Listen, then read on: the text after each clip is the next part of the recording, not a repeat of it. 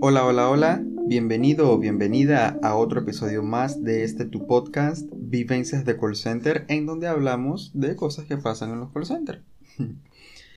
ok, bueno, primero disculpas por el tiempo de la pausa. Hoy vamos a hablar de lo que son los tipos de call center, los nacionales, externos y los BPOs. Y em, bueno, si quieres saber por qué estuve parado todo este tiempo y por qué de, abandoné el canal sin previo aviso, bueno, quédate hasta el final y te cuento qué onda, qué fue lo que pasó. Y desde ya pido disculpas, ¿eh? Pero arrancamos. Primeramente, existen varios tipos de call center, muchos tipos de call center, pero yo quiero empezar con tres principales. Como mencionaba, son los call centers nacionales, que son call centers que brindan servicio, obviamente de call center, al mismo país en donde están situados. Por ejemplo, en mi país hay empresas de, por ejemplo, de KFC. Tú no llamas al KFC y pides X cosa. Bueno, ese es el call center de, de, ese KFC. O sea, cuando tú llamas al KFC, la persona te dice, hola, ¿qué tal KFC? Pero tú no estás llamando a un centro de KFC. Estás llamando a un call center que hace ese papel. Y así con otras compañías. Hay compañías de telecomunicaciones acá que son compañías panameñas que laboran en Panamá y que tienen el centro de servicio en Panamá directamente. Es muy común que la compañía que está abriendo ese servicio o contrate un call center o tenga ese departamento de call center dentro de la misma compañía. Ahora, esto tiene como todo en la vida sus ventajas y desventajas. La ventaja de que el departamento de call center esté dentro de la misma compañía es que al momento de tú solicitar algún crédito o préstamo en cualquier parte, es más fácil conseguirlo porque los call centers suelen tener reglamentación un poco más estricta, dado el alto volumen de rotación de personal. Pero cuando tú trabajas para el call center, en este caso Mucho Pan, resulta que, bueno, Mucho Pan no está registrado como call center, sino como empresa de, ¿qué te digo?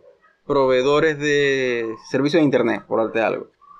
Entonces, es una empresa diferente, se te hace más fácil solicitar diversos productos. La desventaja es que en tu currículum, o sea, even though, incluso cuando pongas call center como tal, no, no se considera tanto como call center porque se subdivide mucho. Ahora, la experiencia cuenta igual. Todas las empresas van a estar buscando cosas similares siempre que te mantengas en ese rubro así que te funcionaría.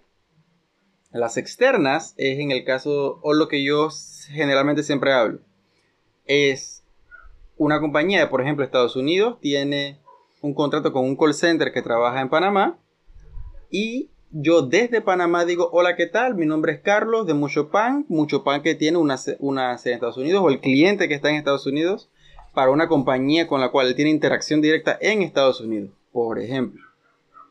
Entonces, funciona así. Lo chévere de eso es que uno tiene un pequeño intercambio cultural, lo que te ayuda a conocer un poquito más, ¿no? De distintas culturas, distintas costumbres, dependiendo del rubro o del segmento en que esa call center, esa compañía se especifique, ¿no? O el servicio que esa compañía preste en dicho país. Eso es chévere, es positivo, porque te abre puertas, conoces muchas cosas y quien quita quizás así te interese X producto que hay allá y que no hay acá y que tal vez sea una oportunidad para ti, ¿sabes? Así que en lo personal me gustan mucho estos y suele suceder que en estos casos es donde más seleccionan un idioma distinto al tuyo.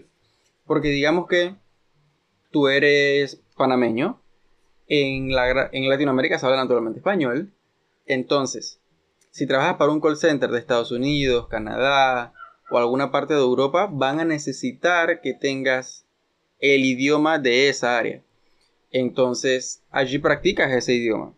Y pienso que es el mejor curso que puedes, que puedes conseguir y es un curso por el cual te están pagando. En lo personal, si tengo la oportunidad de elegir entre un call center en español y uno en inglés, siempre tomo uno de inglés porque siento que me ayuda bastante. Va con mis objetivos personales y profesionales a largo plazo y a veces es un poco más cansón, a veces no, pero siempre vale la pena. Así que Esa es mi recomendación personal. Y por último, los BPOs, o B de bueno, P de perro, O de... ¿O de qué? O de ornitorrinco. Yo creo que se escribe con H, no estoy seguro. Bueno, BPO significa Business Partner Outsourcing o tercer contratista.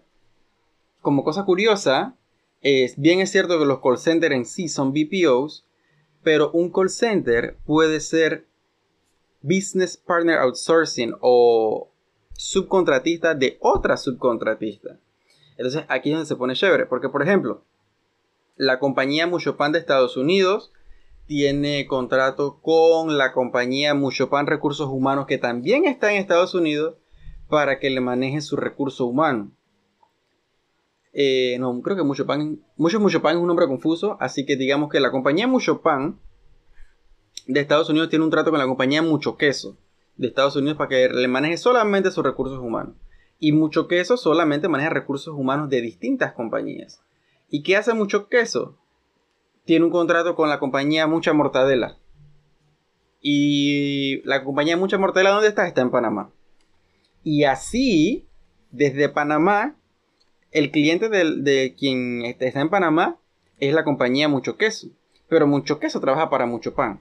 Entonces son distintos niveles en este emparedado que estamos haciendo. Pero, así es como funciona. Es chévere. O sea, en lo personal no considero que tenga nada en especial directamente. Porque sigues trabajando para personas de Estados Unidos. Y es bastante parecido a lo externo. O, sea, Estados Unidos es un ejemplo. Y es bastante parecido a los que son los call centers externos. Pero la diferencia acá es que no eres directamente esa compañía. Entonces es un poquito raro. La desventaja es que tienes que aprender doble información para brindar el mismo soporte. Porque en este caso la compañía Mucho Queso tiene X cantidad de sistemas para poder brindarle beneficios a todas las compañías que ellos tengan. Porque Mucho Pan es una de las compañías a las que Mucho Queso le brinda servicio. Pero puede que ellos tengan mucha flauta, mucho otra cosa. Entonces, tiene e-, esa pequeña desventaja. Pero, o sea, solamente lo comentar para que sepas que existe, que es bastante común, que se puede encontrar. Y bueno, en realidad sí tiene una ventaja. Es al momento del cierre de un proyecto no sé si lo he comentado anteriormente, pero cada vez que un proyecto cierra tienen que ver para dónde te mueven en otra compañía y tienes que empezar todo de nuevo. Es un poco extraño. Sin embargo, cuando trabajas como subcontratado para un subcontratista al cuadrado, es más fácil que te muevan porque ese subcontratista tiene varios clientes. Entonces tú que ya conoces los sistemas, es más fácil que te muevan dentro de la, del mismo subcontratista para el abanico de empresas que tengan y no tengas que salir a buscar otra empresa y así. Así que, ahora que lo pienso, creo que es la única ventaja y que es bastante positiva, chévere, tranquila. Y bueno, eso sería todo por el día de hoy. Espero que lo hayas disfrutado, espero que hayas aprendido, que es siempre el objetivo de este canal. Así que chao, hasta la próxima. Ahora bien, para los chismosos, nada, mentira. Para los que me venían apoyando con con esta iniciativa del call center que surgió hace tiempo.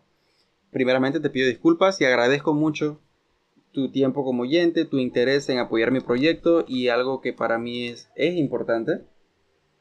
Y que bueno, la verdad no le di eh, o no lo manejé con la importancia de vida. Pero la razón por la cual dejé de ah, subir los, los episodios frecuentemente o durante todo este tiempo, creo que desde agosto, octubre no subo, desde el año pasado.